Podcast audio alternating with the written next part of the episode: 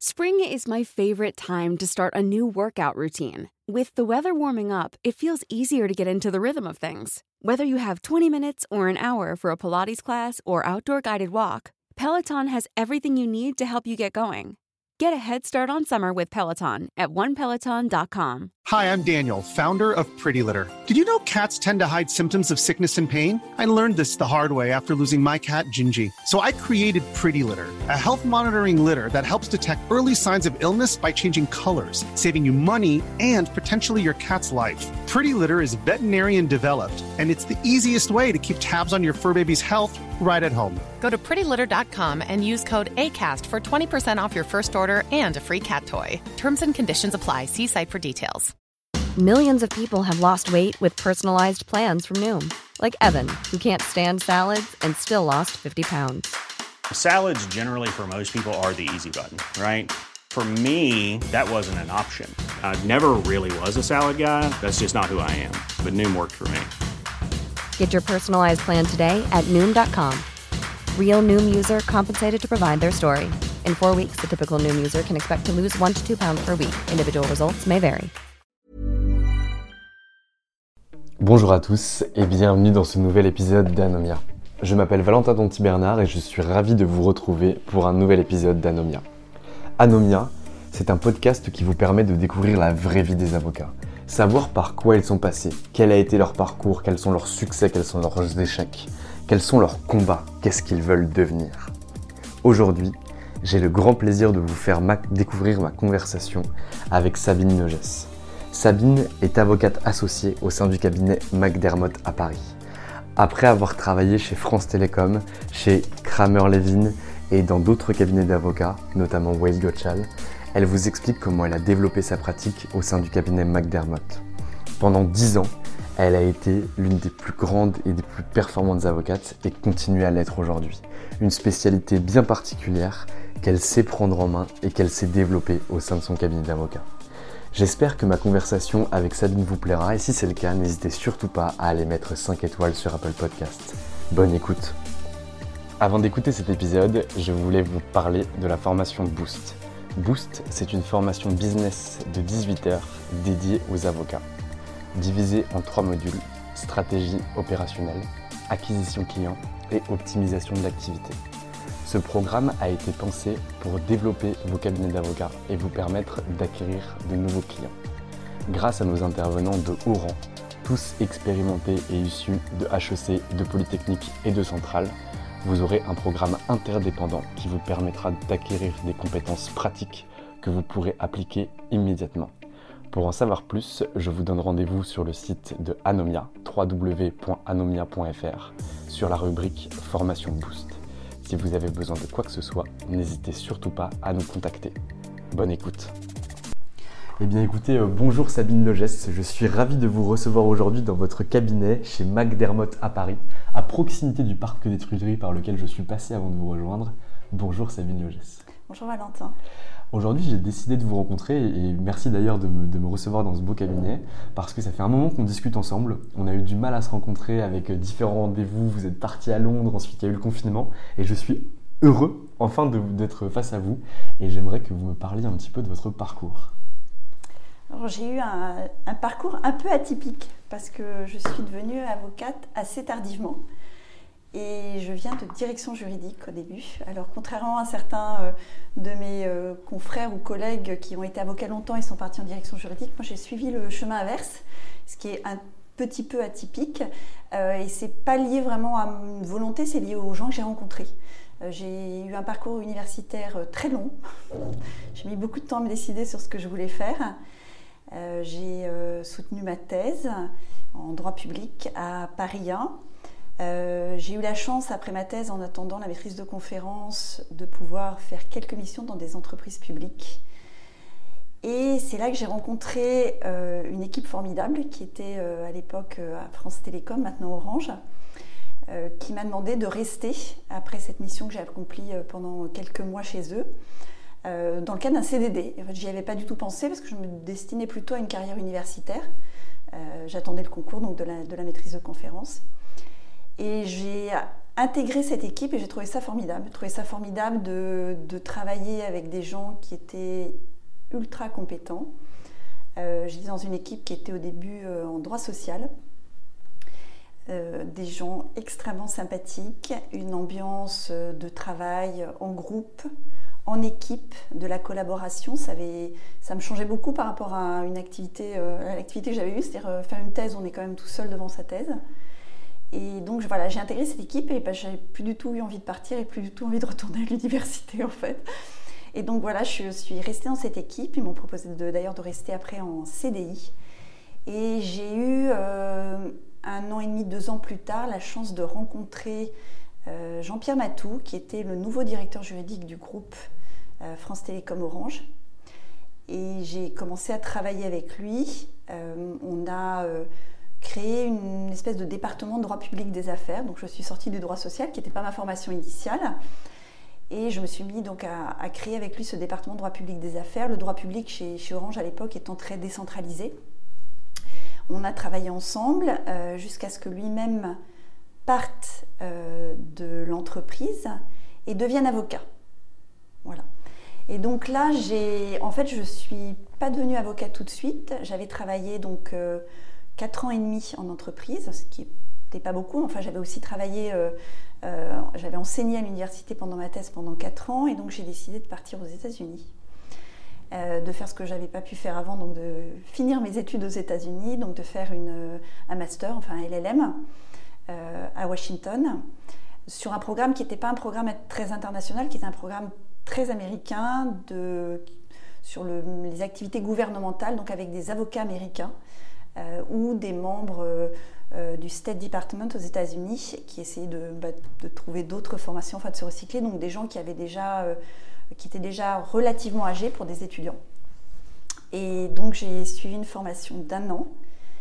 Et au bout d'un an, je me suis posé la question de savoir si je restais aux États-Unis, si je revenais en France. J'ai fini par passer mon barreau à New York. Et euh, j'ai recontacté à ce moment-là Jean-Pierre Matou, qui était véritablement mon, mentor, on peut le dire, et qui m'a dit Mais non, euh, Sabine, euh, je suis avocat maintenant chez Kramer Levin, qui est un cabinet new-yorkais, qui a un bureau à Paris.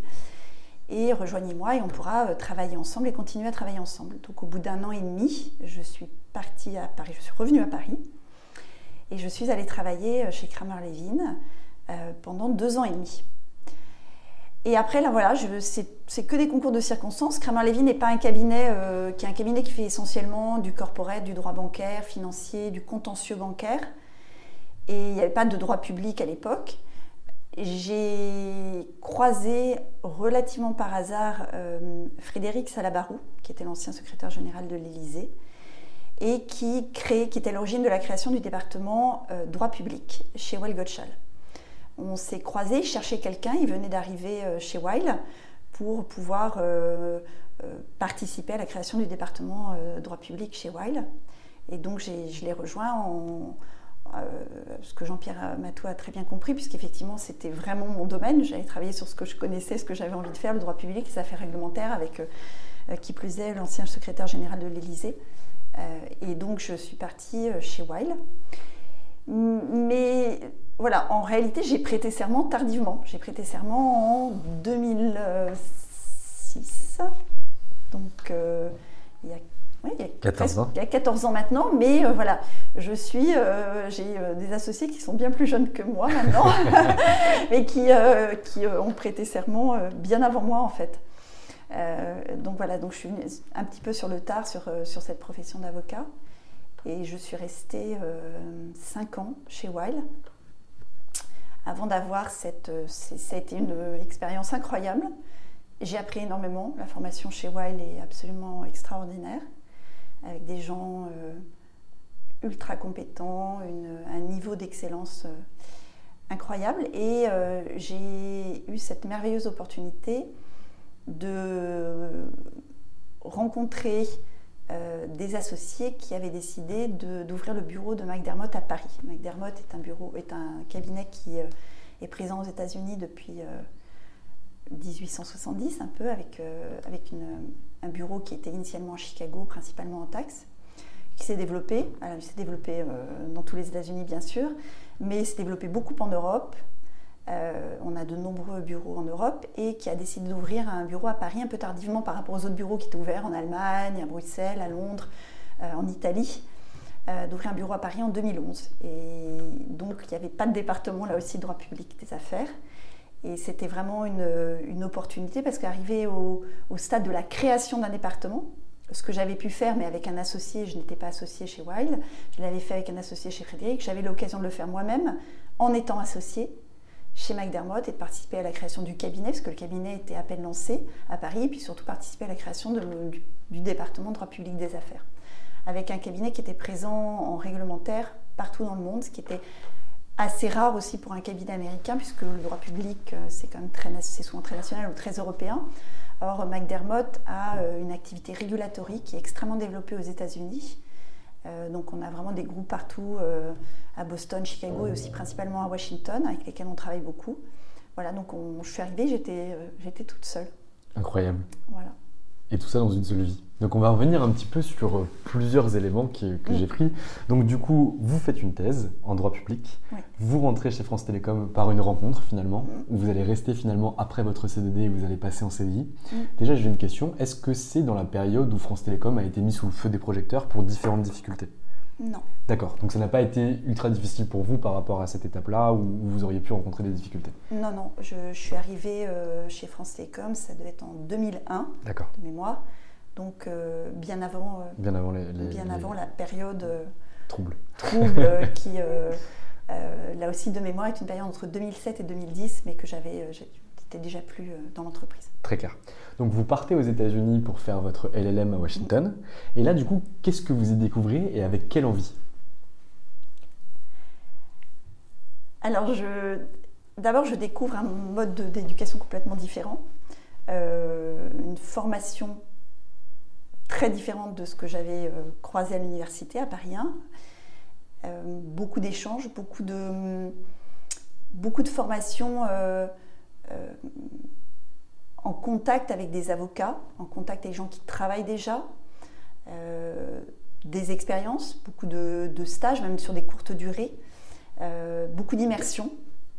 Et puis surtout un soutien incroyable de l'université pour accompagner les gens dans leur parcours professionnel avec euh, bah, ce qu'on connaît un peu maintenant en France, mais qui est peut-être moins développé, ce réseau d'alumni qui marche énormément, euh, qui se soutient. Euh, je continue à faire partie du réseau d'alumni et puis à accueillir d'ailleurs des Américains ou des, étudiants américains qui ont envie de faire des stages en France, dans le cadre du réseau de l'université qui était American University Washington College of Law. donc ça, c'est vrai que j'ai gardé cette, culture de, ce que voilà, sur cette année, c'est sur des 18 mois passés aux États-Unis. Euh, et puis euh, le fait aussi qu'on peut se recycler plusieurs fois dans une vie. Je l'ai appris vraiment beaucoup là-bas. Quand j'ai fait mon, année d'études, j'ai rencontré des gens qui avaient 30 ans, 35 ans, 40 ans, 45 ans, qui avaient eu des vies avant, euh, pas forcément en tant que juriste ou avocat d'ailleurs, des gens qui travaillaient pour la fonction publique, enfin dans la fonction publique, en tous les cas dans des administrations, et qui à 30 ans, 35 ans décidaient de changer de vie. Des avocats qui voulaient se recycler ou au des gens qui voulaient devenir avocats. Mais euh, quelque chose de beaucoup plus naturel. Il n'y avait, pas, avait pas de gêne en tous les cas à avoir 30 ans, 35 ou 40 ans et décider de changer de vie, changer de carrière et de reprendre des études. Ce qui était surprenant. Moi, quand j'y suis allée, j'avais donc j'avais déjà soutenu ma thèse, euh, j'avais déjà 28 ans, je me suis dit, oh là là, je vais arriver dans un programme où je vais être la plus vieille et, euh, ça va être très très bizarre. pas du tout, j'étais la plus jeune. Euh, et j'étais avec des gens qui avaient vraiment des carrières quelquefois de 10 ans derrière eux. Et c'était complètement naturel aux États-Unis d'avoir une seconde vie professionnelle, voire une troisième vie professionnelle complètement différente. Et effectivement, j'ai trouvé ça très instructif. Et puis surtout, si des gens qui peut-être étaient moins, moins cloisonnés en fait hein, sur leur, euh, sur leur expertise ou sur leurs compétences. Voilà. Euh, donc c'est après je en rentrant on se recloisonne un peu puis les avocats mmh. restent maintenant très spécialisés sur leur domaine. Mais en tous les cas, je retraînais qu'on a le droit effectivement à plusieurs vies professionnelles. Moi, j'en avais déjà eu euh, une avant d'être aux États-Unis, avant de devenir avocate. Mais euh, pourquoi pas une troisième plus tard euh, sur autre chose? J'aurais plus du tout de, de frein à ça, en tous les cas. Et alors du coup, donc vous avez quand même deux expériences qui sont incroyables, c'est-à-dire que vous restez pendant 4 ans et demi en tant que juriste chez France Télécom, tout d'abord en droit social puis en droit public. Vous partez en LLM à Washington et ensuite vous revenez rejoindre votre mentor, donc Maître Matou, à Paris, dans le cabinet d'avocat dans lequel il est, pour développer une pratique qui est le droit public des affaires. Mm.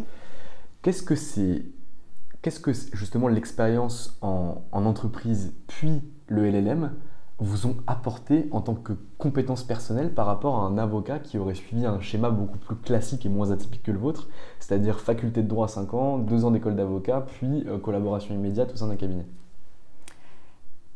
Alors j'ai vu comment travailler une direction juridique.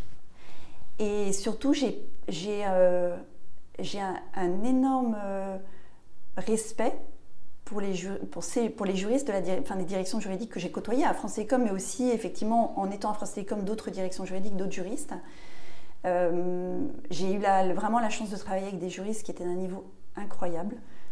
Euh, et donc voilà, j'ai appris à travailler en collaboration. Euh, ce que je me suis dit en devenant avocate, c'est qu'on n'est pas l'avocat sachant qui va dire à son client ce qu'il doit faire et, et ce que surtout il ne sait pas faire, parce que nous on sait tout, tout mieux et euh, voilà. Pas du tout en fait. Moi j'avais déjà été de l'autre côté, donc je savais ce que j'avais pas envie d'entendre d'un avocat, donc j'allais pas le reproduire. Vous avez déjà ressenti ça quand vous étiez chez Conseil Oui. J'avais pas envie qu'on m'impose des conclusions sans pouvoir les relire. Euh, j'avais pas envie qu'on me dise que la stratégie c'était celle-là et pas celle-là. J'avais envie de pouvoir discuter à l'époque avec euh, les avocats avec qui je travaillais, euh, de pouvoir les corriger si j'avais envie de les corriger, de pouvoir leur dire qu'effectivement ils n'avaient rien compris à certains points. Et donc, quand je suis passée du côté euh, obscur, euh, et ben j'ai toujours, j'apprécie toujours de travailler avec, euh, avec les directeurs juridiques, les juristes que, que, je vois, et je comprends parfaitement que effectivement, ils connaissent mieux l'entreprise que moi ils connaissent la stratégie. Moi, je ne suis pas au cœur de leur stratégie, je ne suis pas au cœur de ce qui doit être défendu ou pas. J'ai une position juridique, j'ai des arguments juridiques, j'ai une façon de rédiger, mais j'ai aucun ego par rapport à mes écritures et mes conclusions. Aucun problème au fait qu'on me corrige et que en face, euh, je m'adresse à quelqu'un qui pourra me dire non mais ça, tu peux pas le dire parce que bah, on a d'autres dossiers en cours, on risque de se tirer une balle dans le pied si tu dis ça. Euh, ça peut être servi, ça peut être utilisé contre nous, par exemple. Donc je trouve qu'on travaille beaucoup mieux en échange. Donc euh, ça, ça a été euh, extrêmement instructif d'être des deux côtés, de savoir surtout ce que j'avais pas envie d'être comme avocat par rapport à, une direction juridique. Et puis on, est, on a tous eu la même formation, on fait quand même un métier qui est très très proche. le contentieux, c'est peut-être un petit peu différent. Euh, mais même en étant juriste, euh, moi, je, on avait la possibilité d'assister aux audiences, de, de re-rédiger des conclusions. voilà, il y a vraiment, je trouve que ce travail de collaboration, je l'ai appris là. Et là, c'est vrai que ça ne m'a pas quitté euh, pour travailler. Enfin, j'espère que ça ne m'a pas quitté. J'espère qu'on ne dira pas que ça m'a quitté. Mais voilà, donc c'est, oui, travailler en collaboration avec, les, avec, avec nos clients, puisqu'ils ont une vision en général beaucoup plus large, beaucoup plus inclusive et beaucoup plus stratégique de ce que nous on voit quand on est saisi sur un sujet, un sujet même un sujet de droit. Enfin, voilà, on a, absolument besoin de travailler en, équipe. Et est-ce qu'aujourd'hui, c'est une identification qui est faite par une direction juridique lorsque vous venez les voir, vous les approchez quand c'est encore au rang de prospect ou de, lead pour votre cabinet? Est-ce que c'est un argument qui est important pour eux de dire, mais en fait, euh, je vais choisir le cabinet McDermott et notamment, euh, et notamment vous, parce que justement vous avez travaillé au sein des directions juridiques et vous savez comment ils travaillent ou pas du tout euh, Alors, je, je, pense que ça, ça peut être utile. Je dirais surtout que c'est euh, plutôt sur le développement de long terme. En fait, d'avoir cette compréhension du monde de l'entreprise, euh, d'avoir noué des relations aussi avec euh, des gens qui étaient à l'époque, donc il y a 15 ans chez Orange, certains qui sont encore, d'autres qui n'y sont plus. mais avoir cette compréhension de l'entreprise est, extrêmement utile pour aller voir d'autres directions juridiques et justement pouvoir savoir et comprendre quand est-ce qu'il faut rester en retrait et pas imposer, sa, voilà, pas imposer sa stratégie, pas imposer sa vision et mieux comprendre qu'il y a des éléments qui nous échappent et que même si on a vraiment, je le vois régulièrement, j'ai absolument envie de défendre un argument euh, juridique, je fais pas mal de contentieux, je veux absolument le défendre parce que je suis sûre que cet argument va nous permettre de gagner. Et ça peut être un peu frustrant quand on a euh, euh, en face un juriste ou, qui nous dit oui mais on comprend bien, on va gagner avec cet argument, peut-être qu'on va perdre en ne l'utilisant pas, mais tu ne peux pas l'utiliser parce qu'aujourd'hui, voilà, ça va percuter de plein fouet d'autres contentieux qu'on a ou une stratégie qu'on essaie de développer. Donc euh, voilà, je, trouve que je ne sais pas si ça me sert pour aller prospecter des clients, je pense que ça me sert en tous les cas pour maintenir des relations de long terme euh, en collaborant avec les gens, vraiment, euh, et en collaborant et en les écoutant sur les dossiers pour savoir ce qu'ils peuvent apporter en plus par rapport à ce que moi je peux apporter comme avocat en tant qu'avocate. Oui, c'est super intéressant parce que du coup, c'est vrai que j'ai jamais eu de retour comme ça. J'ai interviewé pas mal d'avocats, mais très peu qui avaient fait ce chemin-là. Et donc, du coup, de connaître l'opérationnel d'une entreprise, d'une stratégie globale avec la connaissance de l'intégralité des litiges, des contentieux ou des contentieux qui, pourraient être en germe sur d'autres affaires. Mais en fait, de savoir que oui, on ne peut pas utiliser tel argument parce que finalement, sinon, on va flinguer telle affaire qui est beaucoup mm. plus importante au niveau du risque c'est extrêmement pertinent et j'y avais jamais. Euh, ça peut être frustrant de temps en temps, mais oui, il faut le, faut le comprendre. Bah, oui, quelquefois, on va, on va pas gagner parce qu'il y a une autre stratégie plus importante à côté. Et donc, du coup, vous rentrez de Washington, vous êtes avec Maître Matou qui est votre mentor, mais pourtant, vous partez. Oui. Alors, j'aimerais bien rentrer un petit peu dans le détail, savoir déjà qu'est-ce que vous trouvez quand vous la partez, puisque vous me dites que vous co-créé avec, euh, avec Maître Matou la pratique en droit public des AF euh, dans le j'ai oublié le nom du cabinet, je suis désolé. Kramer-Levin. Kramer-Levin, excusez-moi. Vous créez la, pratique droit public des affaires dans ce cabinet-là. Déjà, c'est quoi une, créer une pratique dans un cabinet? Alors chez Kramer, on n'a pas vraiment créé un département droit public des affaires parce que c'était pas euh, vraiment l'ADN de Kramer et son excellence, sa réputation. Alors ils, se sont beaucoup développés hein, depuis, mais c'est vrai que quand je suis arrivée, c'était le droit bancaire, le droit financier. Jean-Pierre Matou faisait du droit bancaire. Euh, il plaidait beaucoup devant l'AMF. Euh, donc voilà, ils avaient une, pratique très très particulière. Moi, je venais avec ma compétence droit public des affaires, donc je pouvais traiter des dossiers euh, lorsqu'il y avait aussi des dossiers corporate, il y a toujours des aspects réglementaires sur ces dossiers-là, donc j'apportais une valeur ajoutée. On n'avait pas créé véritablement un département, je pense que ce n'était pas non plus l'ADN du cabinet de développer un département droit public des affaires, mais en tous les cas, il y a toujours un besoin parce que sur n'importe quelle opération corporate actuellement, euh, pour tous les sujets industriels, on a des sujets réglementaires. Euh, toute activité aujourd'hui industrielle, elle est réglementée d'une manière ou d'une autre, on a besoin de quelqu'un qui puisse nous dire, voilà, là, il y a une, problématique d'investissement étranger, il y a une problématique réglementaire, il faut vérifier certaines autorisations, il faut vérifier que euh, aujourd'hui euh, on n'a pas une problématique d'export contrôle, de sanctions économiques, tous ces sujets-là qui pouvaient être vus, enfin arriver dans le cadre de dossiers qui étaient des dossiers du cabinet corporate. Donc j'intervenais vraiment en fonction support d'autres activités du cabinet. Très clair. Et donc vous restez 5 ans, c'est ça dans ce Deux ans. Deux ans, pardon deux ans et demi. Deux ans et demi. Deux ans et demi. Et vous partez. Et je pars et j'arrive euh, chez Wild, du, voilà, du fait de cette rencontre mm.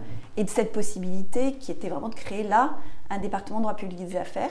Et puis un point qui était, euh, qui est, que, je, que j'ai très à cœur, donc je, tiens à le dire parce que c'est vraiment un point important puisque une autre partie de, ce que j'aime faire en tant qu'avocate, c'est aussi dans le cadre du Gender et Diversity Committee. Et euh, donc travailler justement sur le, fait que tout le monde ait les mêmes chances et, euh, en particulier pour les collaboratrices euh, du cabinet. Et quand je suis arrivée chez Weil, qui est un cabinet qui a vraiment une réputation de, j'allais dire, d'excellence, mais aussi de, avec beaucoup, beaucoup de travail, un rythme très soutenu, je suis arrivée, euh, j'étais enceinte de six mois. Et ça n'a jamais été un obstacle. C'est important parce qu'on on se met aussi des freins quelquefois en se disant voilà. Alors je suis allée à mon entretien pour. Euh, euh, je savais qu'avec Frédéric Salabarou ça, allait marcher, mais il fallait convaincre les autres associés du cabinet de me recruter.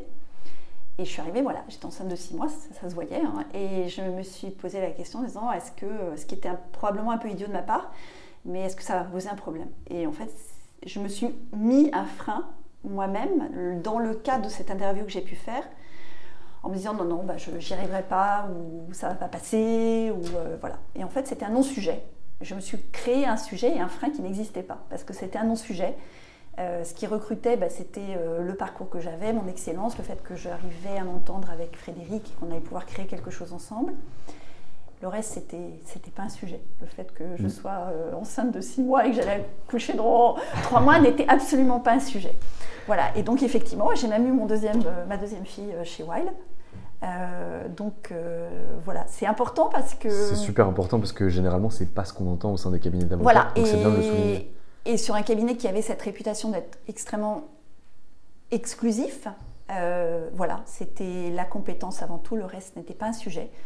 Donc, et j'en suis, j'y pense toujours et j'essaye de voilà d'en parler aussi, de le dire parce que on entend beaucoup de choses qui sont alarmantes, alarmantes sur ces sujets-là, mais euh, voilà, il y a aussi euh, des gens qui encouragent. Moi, j'ai eu la chance de travailler euh, avec Jean-Pierre Matou, avec Frédéric Salabarou, avec des gens qui m'ont toujours encouragé, qui m'ont toujours mis le pied à l'étrier, et quelle que, soit, quelle que soit la situation. Donc, il faut aussi, je pense que c'est important, il faut aussi peut-être se mettre dans le.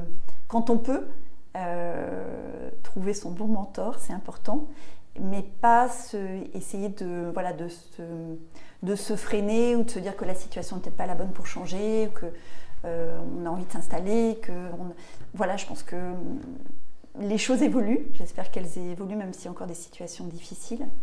Et c'est important aussi de voilà de ne pas se dire que voilà, de ne pas se mettre frein. J'y tiens vraiment parce que je, j'entends, enfin, J'entends encore des collaboratrices, c'est toujours un sujet, c'est vraiment un sujet qu'on aborde régulièrement. On fait des, petits déjeuners entre nous et des, réunions très informelles où on parle de sujets. Est-ce qu'il y a eu un problème Est-ce qu'il y a des sujets qu'on veut aborder qui ne sont pas abordés Et donc le, fait de dire que euh, c'est pas, il n'y a pas une fatalité à se dire que quand on commence junior et qu'au bout de 6 ans ou 8 ans, bah, on a peut-être envie d'avoir une vie de famille, des enfants, etc.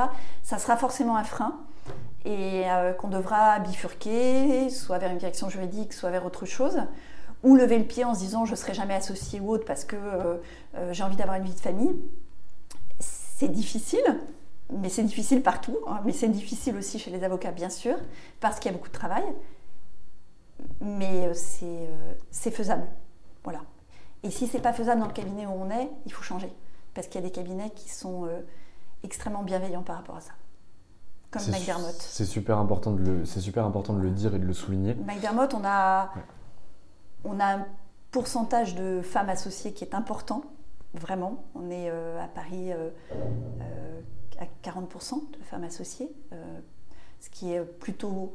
Bah, on voudrait arriver à 50% bien sûr, mais c'est plutôt on entre 30, je sais plus, voilà, 35-40%. Mm. C'est déjà au-delà de peut-être dans la plupart des cabinets internationaux.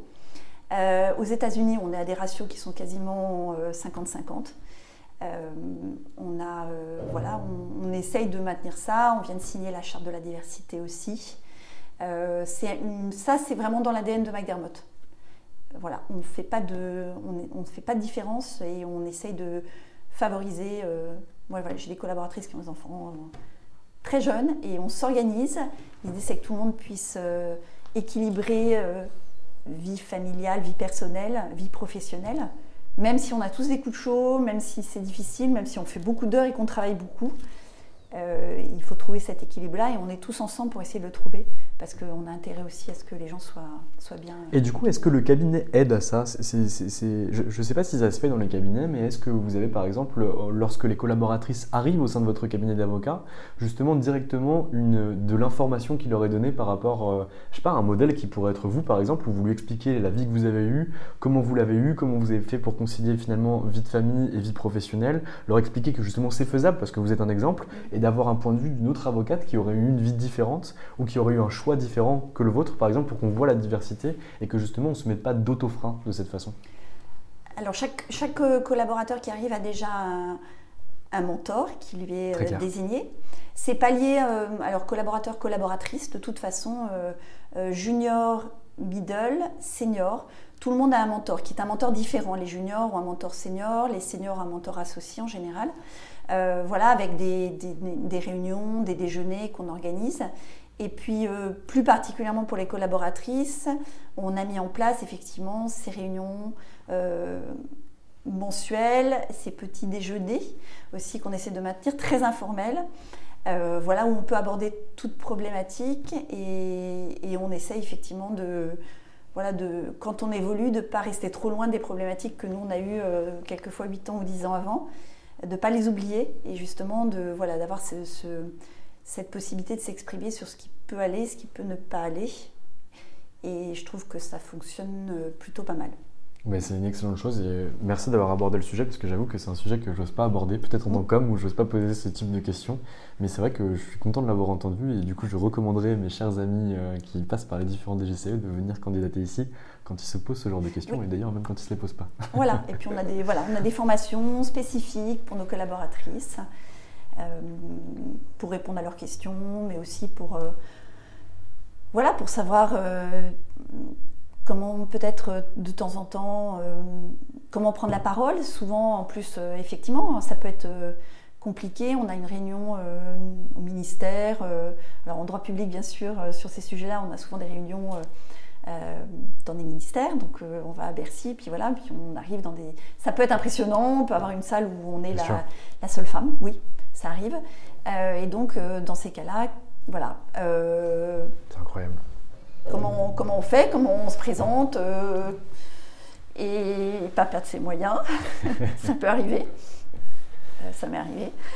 Et donc voilà, donc c'est, on, on essaye effectivement d'avoir cet accompagnement. Et puis, mais, mais globalement, c'est aussi euh, ouvert à tous les collaborateurs. Hein. Nos réunions collaboratrices ne sont pas réservées simplement. on les appelle comme ça, mais en fait, tout le monde est le bienvenu et tout le monde peut venir partager son expérience. Et on, et on travaille d'ailleurs en collaboration avec tout le monde. Super. J'avais une question à vous poser euh, que, du coup on a, on a occulté avec euh, votre, votre rôle et le message que vous vouliez faire passer. C'est que vous avez quitté Jean-Pierre Matou que vous avez désigné comme étant votre mentor. J'aimerais savoir comment ça se passe parce que j'ai déjà eu cette conversation avec Déborah David qui a quitté son mentor. Elle m'a dit que c'était difficile et en même temps que c'était une bonne chose. Qu'est-ce que vous, vous en pensez? Alors je pense qu'il aimerait pas du tout que je l'appelle mon mentor. Euh, euh, mais je lui ai toujours dit qu'il l'avait été mm. euh, pendant de nombreuses années, à la fois à France Télécom et puis en tant qu'associé. c'est difficile parce que quand on travaille longtemps avec quelqu'un, j'allais dire c'est presque comme un petit divorce en fait. Hein, de... C'est difficile personnellement parce qu'on crée, on travaille 12 heures sur 24 avec quelqu'un, on, progresse, on a des hauts, des bas ensemble en fait euh, sur des dossiers. Et donc ça crée des relations qui sont souvent très proches. Euh, c'était vraiment une chance pour moi parce qu'il m'a fait confiance. Après, sans doute j'ai eu la chance que là aussi ils comprennent que effectivement j'avais besoin de prendre mon envol, pas par rapport à lui, mais par rapport à ma pratique. Et que effectivement j'aurais du mal dans un cabinet qui est un cabinet qui reste vraiment très orienté, corporel, bancaire, financier, maintenant immobilier, c'est vrai, ils ont ajouté des, compétences à leur arc, mais à l'époque, euh, qui était assez euh, financier, bancaire, euh, de se développer quand on est collaborateur en imaginant qu'on peut d'un seul coup développer une pratique de droit public from scratch, hein, en fait. je pense qu'il l'a très bien compris. Et puis, puis il a aussi compris l'opportunité. Il n'y a pas, je pense, pas pas 25 occasions de rencontrer quelqu'un qui me dit on crée un département de droit public des affaires avec un parcours qui était celui de Frédéric Salavarou à l'époque euh, et qui effectivement m'a permis aussi de, de, rencontrer plein de gens, de, de créer un réseau, euh, d'apprendre énormément parce qu'il avait, euh, voilà, il est conseiller d'État, ancien secrétaire général de l'Élysée avec un parcours incroyable et puis surtout vraiment une expérience aussi à partager, qu'il a fait partager. Euh, et puis surtout, un associé extrêmement humain. Voilà. Donc, euh, donc voilà, Jean-Pierre Matou, je pense, euh, m'a fait confiance là aussi et a, très, a, bien compris pour mon développement voilà, que j'avais besoin de sauter, sauter ce pas. Et donc, du coup, vous partez chez Way et vous restez 5 ans et vous, vous êtes aujourd'hui chez McDermott. Est-ce que vous pouvez nous expliquer pourquoi il y a eu cette transition-là et mm. qu'est-ce que finalement il vous manquait chez, chez, chez Whale que vous avez trouvé derrière chez Mac? Alors, oui, je manqué, je ne sais pas si c'est parce que Whale, euh, c'est un, ça reste un, vraiment, c'est un fabuleux cabinet, ça reste pas, c'est un, un, très très beau cabinet. Euh, c'était plus l'opportunité de refaire ce que j'avais fait cinq ans avant. Mais, moi-même, c'était un défi, hein, c'était un challenge, se dire, euh, voilà, euh, j'ai quelques associés aux États-Unis et puis à Paris, qui ont tous des parcours aussi incroyables et qui me font confiance pour créer un département. Je vais être toute seule et je dois recréer mon département, faire venir des collaborateurs, avoir un autre associé, ce que j'ai maintenant, puisque j'ai un associé qui m'a rejoint un an après mon arrivée. Et donc, euh, le, voilà, le fait de, pouvoir créer quelque chose moi-même, c'est vrai que c'était, euh, incroyable. Je me suis dit que je ne pouvais pas laisser passer cette opportunité aussi. Et puis, euh, McDermott était un cabinet qui, faisait vraiment envie pour ma pratique, du fait que voilà, d'être avoir un cabinet international, mais qui, est qui a une vraie pratique réglementaire dans tous ses bureaux, c'était assez rare. Voilà. Et donc, ils avaient vraiment besoin de quelqu'un à Paris, sur le modèle de ce qu'ils avaient développé en Europe, dans les autres bureaux et aux États-Unis. Et donc, je me suis dit que, voilà, après cinq ans passés chez Wall, c'était une, une opportunité que je ne pouvais pas manquer. Très clair. Et, donc, sauter le pas. Et donc là, vous sautez le pas. En tant qu'associé cette fois-ci. En tant qu'associé en plus. Associé, en fait. Ah, donc c'est aussi, une opportunité de devenir associé. Voilà, c'était aussi l'occasion. C'était la création du département, mm. du fait qu'il me proposait de venir euh, en tant qu'associé. Donc là, vraiment nouveau métier finalement, parce que mm. vous devenez intrapreneuse, donc sous mm. le nom de McDermott, mais vous avez tout à créer au sein de la pratique. Est-ce que vous aviez déjà des clients en arrivant, ou est-ce que tout se fait en arrivant chez McDermott? Non, j'avais déjà des clients. J'avais déjà des clients chez Wild, qui étaient des, clients que j'avais développés chez Wild et qui m'ont suivi euh, chez McDermott. Et, alors, est-ce que vous les aviez sondés avant de partir? Est-ce que vous les aviez contactés en leur disant écoutez, moi je vais partir créer cette pratique euh, chez McDermott. Est-ce que si je pars, vous me suivez pour pouvoir garantir à McDermott un certain chiffre d'affaires que vous apportiez? Ou ça s'est fait a posteriori où ces clients vous ont recontacté lorsque vous étiez chez Mac? Non, en fait, euh, j'ai pas du tout eu cette idée. D'ailleurs, euh, même déontologiquement, je suis pas sûre euh, qu'on ça soit tout à fait correct. Mais non, et en fait, je, je l'idée m'a même pas traversé l'esprit. En fait, ce qui s'est passé, j'ai eu cette opportunité. Je suis arrivée, j'ai annoncé à mes clients que je quittais Wild pour aller chez McDermott en créant la pratique. Mm. et, certains, effectivement, m'ont suivi. Et alors du coup, comment ça se passe? Parce que là, vous arrivez, finalement, au préalable, vous étiez dans une structure qui était quand même très importante. Mm. Euh, cabinet Whale Coachal, c'est quand même un gros cabinet. Et là, vous arrivez chez McDermott, où vous êtes la seule associée en droit public. C'est tout petit et c'est un cabinet qui est géré depuis les États-Unis. Voilà. Alors, c'est un cabinet américain. On est tout petit, parce que quand j'arrive, on est... Euh, il y a hum, cinq associés. Donc, je suis la sixième de mémoire. Euh, la première femme et la première femme d'une longue série après, mais euh, voilà. Et euh, j'arrive, et il n'y a que six associés, autant de collaborateurs. Donc je pense que six collaborateurs, ou sept, pas plus, hein. on a peut-être dix collaborateurs, même pas, je pense qu'il y avait peut-être huit collaborateurs. C'était vraiment le tout début, il y avait les cartons, enfin voilà, on s'installait. Euh, et donc, effectivement, c'est vraiment le challenge parce que c'est complètement différent. On a un énorme soutien des États-Unis.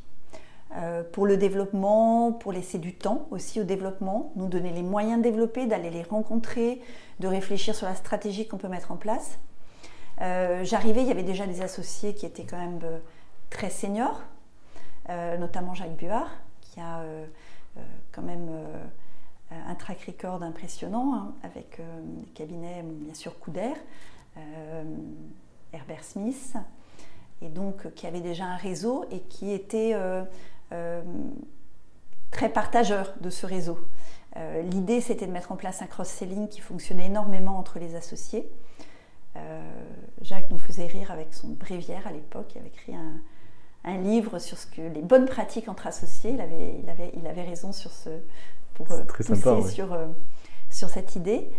Et euh, on s'est beaucoup moqué de lui après là-dessus, mais c'était mais gentiment. Mais c'est vrai que il avait mis en place cette idée qu'on arrivait, on créait, mais qu'on avait besoin de fonctionner ensemble parce que justement on était tout petit, qu'on avait l'intention de se développer, de croître euh, relativement rapidement, avec des gens qu'on allait choisir et qui nous ressemblaient. C'est-à-dire des gens qui avaient, qui, n'arrivaient pas avec l'idée qu'on allait leur apporter des dossiers, qu'il allait falloir être entrepreneur, aller chercher ces dossiers, chercher ses clients.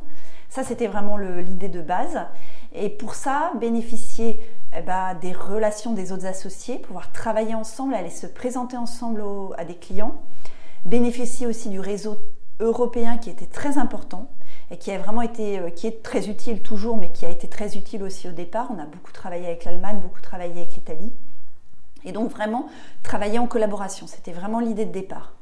Euh, ça s'est maintenu d'ailleurs, et euh, on a toujours partagé nos relations, nos réseaux, nos réussites, nos dossiers euh, en faisant travailler tous les départements, en associant euh, collaborateurs associés.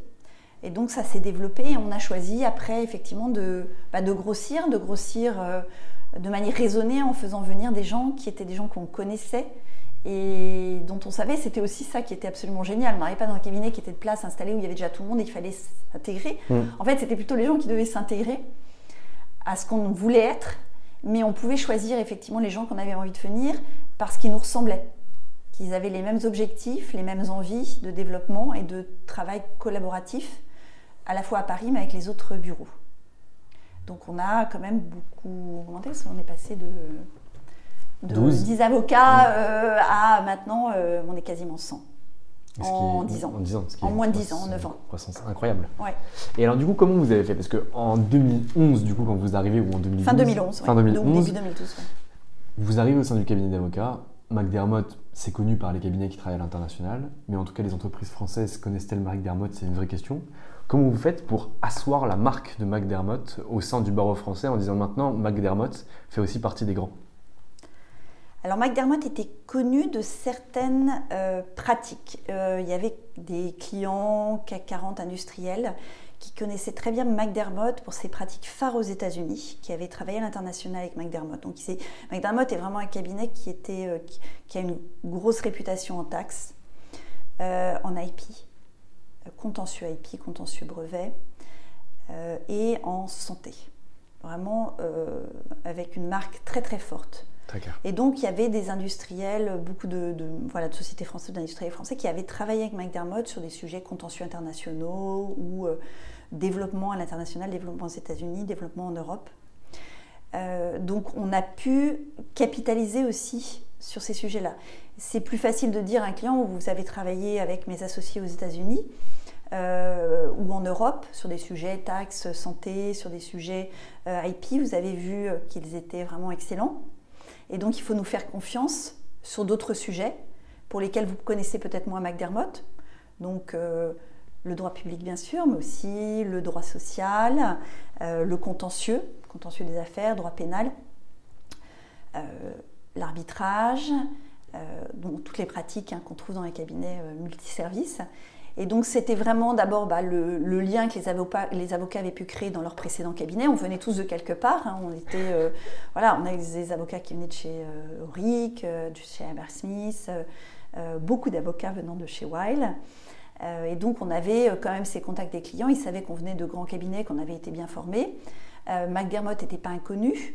Et donc, bah, ils nous ont fait confiance à la fois bah, sur l'expertise qu'on avait pu acquérir et, qu'on avait pu démontrer lorsqu'on avait travaillé dans nos précédents cabinets, mais aussi euh, sur le, renom de McDermott à l'international sur les pratiques phares. Et puis on va voir un client en lui disant, bah voilà, mais bah, testez-moi en fait, euh, voilà, vous, avez travaillé avec mon associé, il est très bon, euh, bah, testez-moi et puis surtout bénéficier de nos, propres associés. Quand on se présentait, Jacques nous présentait en disant, voilà, j'ai une nouvelle associée ou j'ai un nouvel associé, s'il y a un sujet, bah, donc la porte d'entrée initiale, au début de McDermott, c'était Jacques C'était Jacques. Hmm.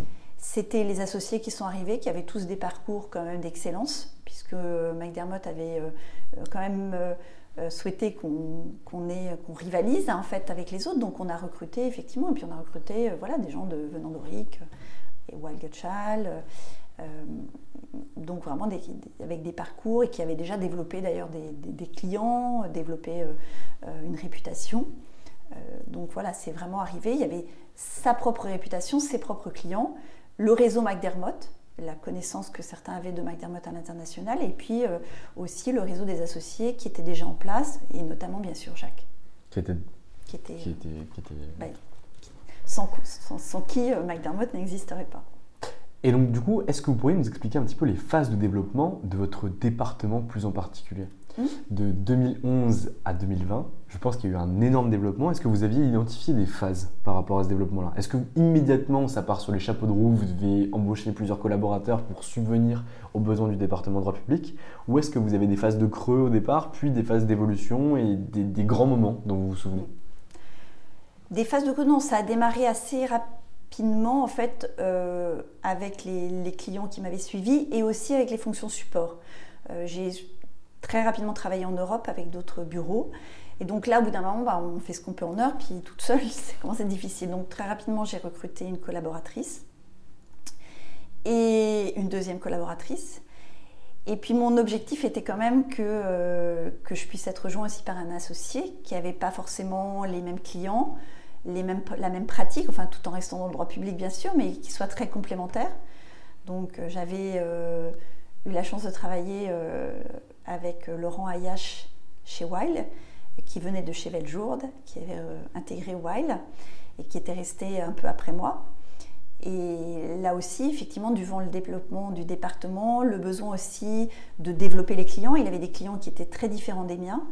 il travaillait d'ailleurs beaucoup en énergie, en transport. et donc, bah, je lui ai proposé de me rejoindre en tant qu'associé. Euh, en tant que counsel d'abord, puis il est passé rapidement associé. Donc il est venu, il a aussi euh, bah, développé sa pratique, explosé sur sa pratique, puisqu'il a des clients maintenant euh, incroyables et formidables qui le suivent depuis très très longtemps. ce qui fait qu'on a recruté bah, aussi un, autre, un troisième, un troisième avocat. et puis maintenant, voilà, on est, on est cinq dans le département. Ce qui est un beau département. Deux associés et en droit public pur. Et puis il y a deux ans, euh, pour là aussi coller à la pratique euh, américaine qui s'est beaucoup développée, le, toute la pratique euh, data, cybersécurité est intégrée dans le groupe Regulatory aux États-Unis, qui est notre groupe. Et donc on a recruté un associé qui ne fait Romain Perret, qui fait tout ce qui est data, privacy et cybersecurity, et qui a lui-même trois collaboratrices. Donc en fait, on est en réalité dans le département régulatory au sens large, trois associés et six euh, collaborateurs. Très clair. Stagiaires. Et j'ai une question à vous poser. Euh, lorsque vous venez d'un cabinet international, est-ce que pour créer une pratique, vous êtes aidé? Parce que je, suppute, mais vous allez me dire si je me trompe ou pas. Euh, vous aviez été collaboratrice, puis chez Veil, ben, vous devenez. vous ne devenez pas associée chez Veil, vous restez collaboratrice au conseil. Chez Wild, oui. Ouais. Et du coup, vous avez connaissance des politiques de prix, de la façon de facturer un client. Est-ce que vous avez toutes ces connaissances-là ou du coup vous devez les développer par vous-même en arrivant chez Mac? Ben Non, parce qu'en fait, déjà en étant assez senior chez Wild, euh, on, on, voyait, enfin les. D'accord. et puis j'avais déjà des clients, donc j'étais déjà amené à facturer. Euh, il y avait déjà de la stratégie, il y avait déjà du business développement. Euh, donc on acquiert quand même cette expertise. Après, effectivement, il faut la mettre en vigueur quand on est nouvellement associé. Il faut développer aussi ses clients. Et là, quand je suis arrivée, McDermott m'a proposé donc un mentor euh, qui m'a suivi la première année, qui n'était pas à Paris, qui était aux États-Unis, euh, qui était un ancien directeur juridique et qui, qui m'a suivi pendant un an en venant à Paris assez régulièrement, une fois par mois, pour me proposer euh, bah, une stratégie, un business plan. Euh, une, je me souviens d'une des premières choses qu'il m'a dit d'ailleurs, il m'a demandé de réfléchir au succès que je voulais avoir. Et la première, première chose, je crois, quand je l'ai rencontré, il m'a regardé droit les yeux, il m'a dit How successful would you like to be? Et donc à partir de là, il m'a dit Parce qu'on va faire un business plan, des étapes à respecter, quelque chose à suivre d'extrêmement précis. Et, puis tu feras ce que tu as envie de faire, avec la quantité que tu as envie de faire, en fonction du succès que tu vas avoir.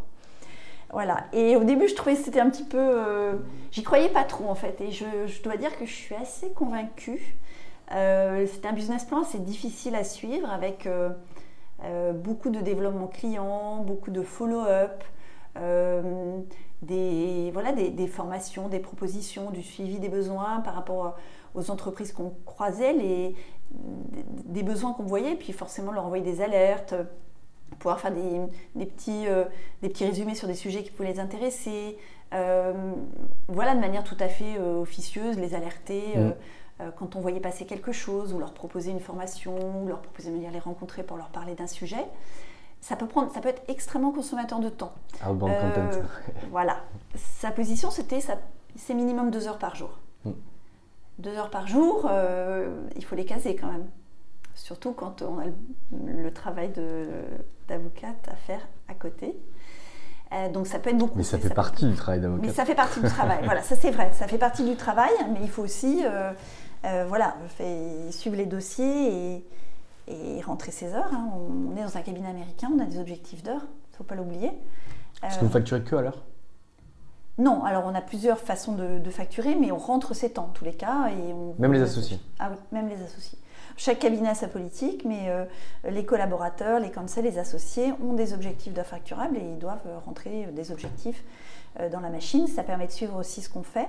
Mais on rentre des heures qui peuvent être aussi des heures de business développement, des heures de développement professionnel, des heures de formation, mais ça permet aussi d'avoir une vision assez globale de ce qu'on fait, des heures qu'on met sur chaque, euh, chaque item.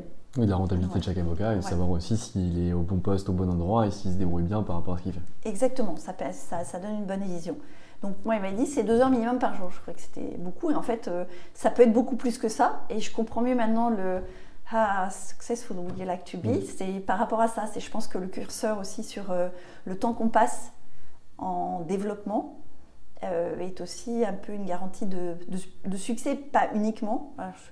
J'ai été à deux écoles. Il y a cette école de mentor qui dit qu'il faut passer beaucoup de temps sur le business développement et que ça permet aussi bah, des succès parce qu'il faut lancer probablement, euh, euh, j'allais dire, 10 hameçons à la mer pour essayer mmh. de prendre un poisson. Mais c'est un peu, alors c'est un peu schématique, mais c'est un peu ça. On fait des pitchs, on répond, on relance.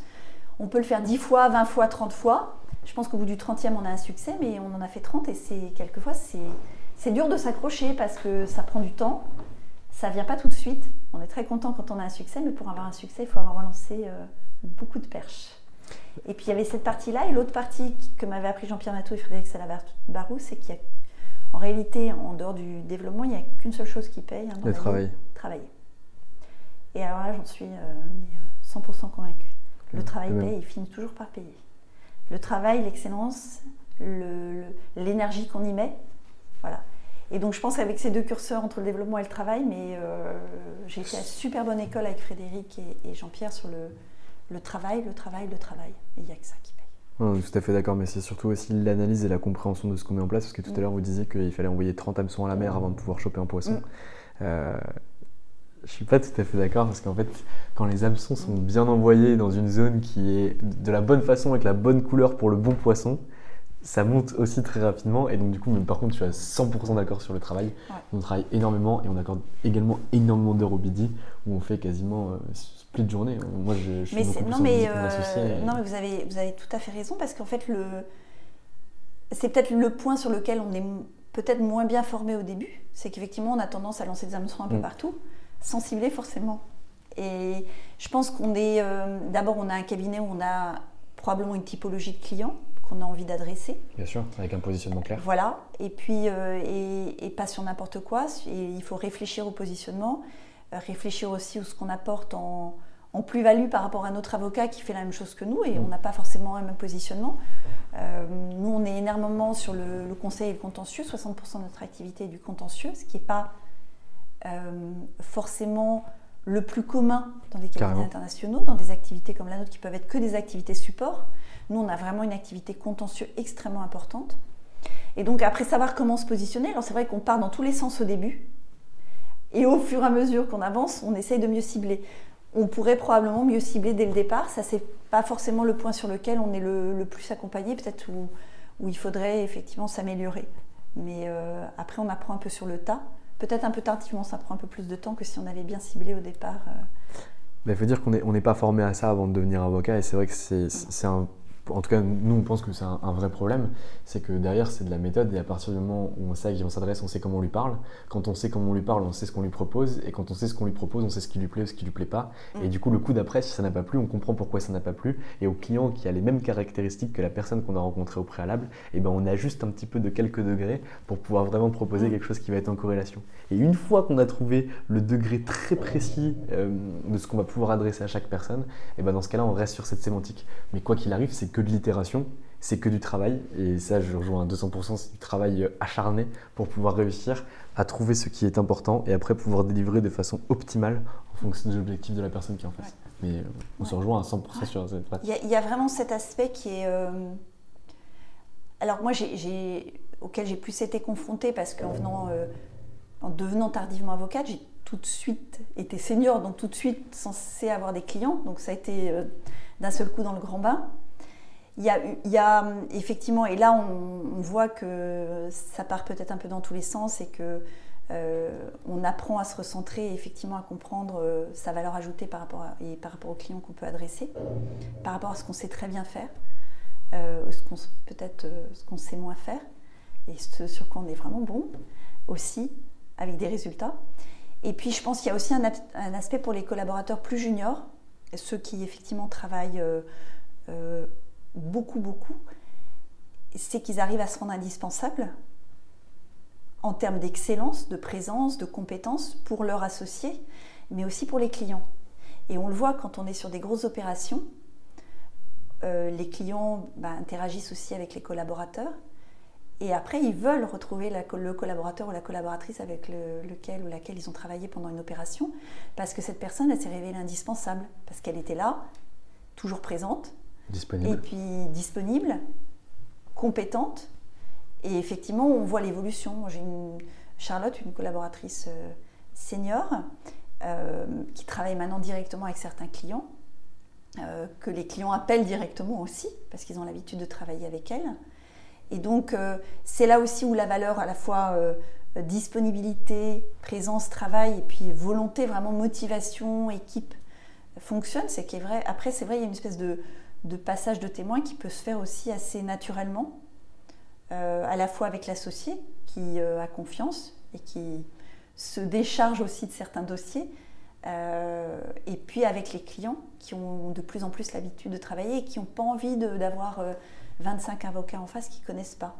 Ils ont envie d'avoir un référent, un senior, une personne à qui s'adresser qui après va gérer. Alors, sur des grosses opérations il y a 10 départements qui travaillent, ils ont quand même besoin d'avoir un référent qui est d'ailleurs pas forcément l'associé. Ça peut être un senior, une personne avec qui ils ont l'habitude de travailler. Ça permet aux, collaborateurs ben voilà, de créer des liens particuliers aussi avec des clients et pouvoir aussi les fidéliser. On a besoin des collaborateurs pour fidéliser les clients aussi. Très clair. Aujourd'hui, euh, Sabine, vous avez énormément avancé depuis votre arrivée chez McDermott, mais d'ailleurs bien avant. Aujourd'hui, c'est quoi vos objectifs, mais du coup prospectifs? Qu'est-ce hmm. que vous voulez faire d'ici 2, 3, 5 ans? C'est quoi vos objectifs?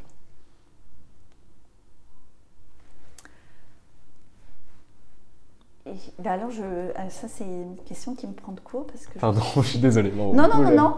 Mais euh, je suis, je suis pas sûre de, de, savoir vous répondre comme ça. En fait, euh, c'est mais c'est une. D'ailleurs, je, je, vous remercie de me la poser un peu. Non, non, mais je vous remercie parce que effectivement, il va falloir que je me pose la question. Non, mais c'est vrai que quand on, on, est dans les dossiers en permanence, un peu le nez dans le guidon, tout le temps, tout le temps, tout le temps, on a pas forcément euh, cette euh, vision de savoir ce qu'on a envie de développer, et ce qui est dommage. Parce que, et c'est le principe aussi du business développement, et je devrais le savoir parce que euh, je suis censée le savoir maintenant, c'est que c'est pas un moment où on a un creux ou un moment où on est deux ans plus tard qu'il faut se poser la question de savoir ce qu'on a envie de devenir, et il faut se la poser deux ans avant. donc, oui, je, moi, mon idée, c'est de, voilà, c'est de c'est de développer la visibilité de, notre département, à Laurent et à moi, euh, d'asseoir une expertise bien particulière qu'on a parce que euh, on a ces très beaux clients et que ce que j'aime beaucoup dans ce qu'on fait chez McDermott dans le département de droit public des affaires, c'est travailler sur des sujets ultra pointus. En fait, je m'aperçois que plus ça avance, moins on travaille en fait sur du tout venant. Plus les gens viennent nous voir pour un sujet qui est un sujet pointu, de contentieux, un sujet stratégique ou un sujet sur lequel ils ont 100% confiance.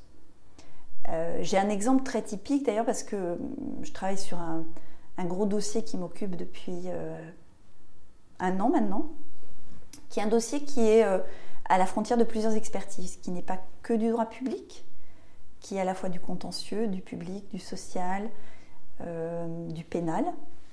Euh, qui couvre tous les volets et tous les volants, tous les volets, en tous les cas, mes volets aussi, euh, et euh, pour lequel le client est venu nous voir en nous disant je voudrais travailler avec vous, même s'il y a plusieurs expertises. c'est un dossier au long cours, extrêmement stratégique, extrêmement contentieux, stratégique et important au plus haut niveau.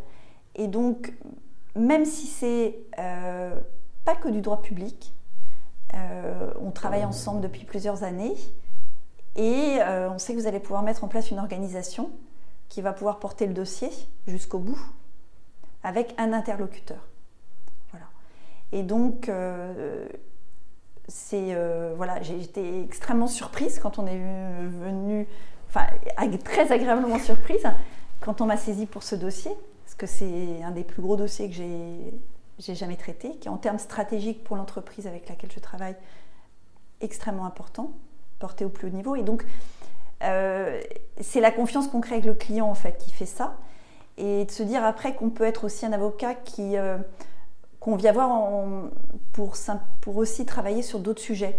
Pas que je les traite moi-même, parce que je ne vais pas sortir non plus de mon expertise et de mon domaine de compétences, mais euh, qu'on vient voir en disant voilà, j'ai tel sujet, tel sujet, j'ai confiance en toi, et avec quel avocat je vais pouvoir travailler, même si tu restes mon interlocuteur et comment tu vas pouvoir porter le dossier jusqu'au bout.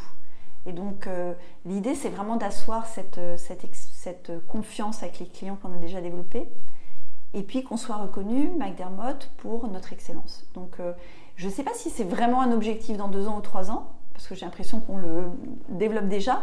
Mais que ce soit encore plus ancré. je ne vais pas dire que j'aimerais pas qu'on soit encore plus connu que ce qu'on est.